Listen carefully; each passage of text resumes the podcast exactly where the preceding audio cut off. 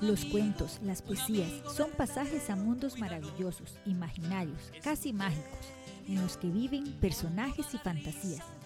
Aquí encontrarás un espacio lleno de cuentos, poesías, adivinanzas y de vez en cuando algunos trabalenguas, que te llevarán de paseo por lugares mágicos, a los que solo a través de la imaginación y las palabras podrás llegar. Así que vení para contarte mundos de imaginación y fantasía.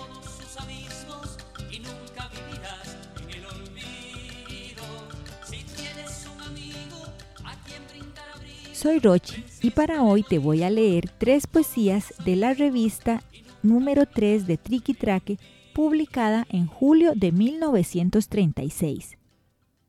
Aviadores de Carlos Luis Sainz. Después de un viaje a la luna, a las estrellas y al sol, Tío Conejo y Triqui Traque, los viajeros del avión, vienen a contarnos cuentos de su gran expedición. Le quebraron los anteojos a la luna, se quemaron las pestañas en el sol, se robaron la cabrita más pequeña de las siete del rebaño de esplendor. Casi, casi caen de bruces en el cráter de un volcán. Del gran susto que tuvieron, iban ya a aterrizar sobre una inmensa ballena entre las olas del mar. Mas miradlos qué felices, no se cansan de volar.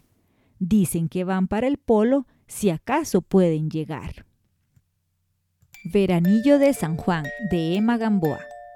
Veranillo de San Juan. Están llegando del norte los anuncios de colores y adornado de banderas, el aire azul está. Mariposas, mariposas, veranillo de San Juan. El mundo está pintado de nuevo, oro, azul y verde. Hay escondida una fuente musical, los pájaros, es junio alegre y en el aire van mariposas, mariposas de San Juan. Los niños corren tras ellas, son rosados, agitados. Quiero esa, mira aquella, y preguntan dónde irán. Y quisieran tener alas y volar. Mariposas, mariposas, veranillo de San Juan. Las abuelitas de Comején de Anastasio Alfaro. Son las abuelitas como las abejas.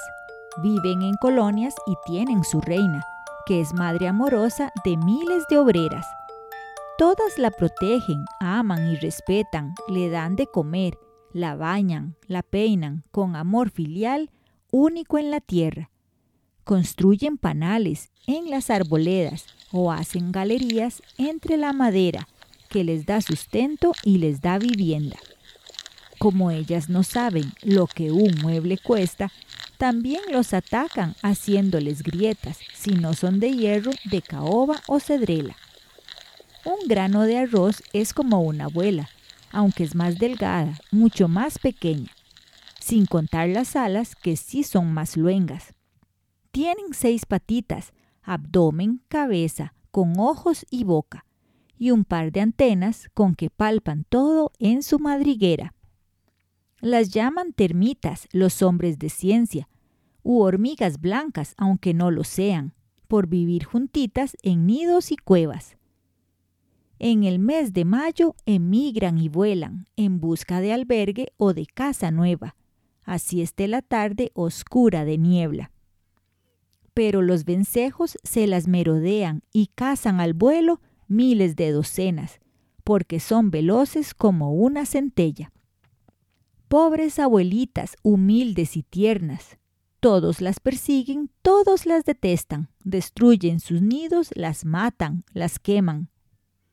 ¿No sería mejor cambiar el sistema de las construcciones sin malas maderas, prevenir el daño antes que aparezca?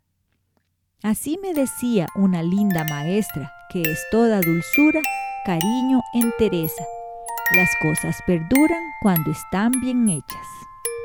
Música de Juan Carlos y Gina Ureña y efectos de sonido extraídos de freesound.org.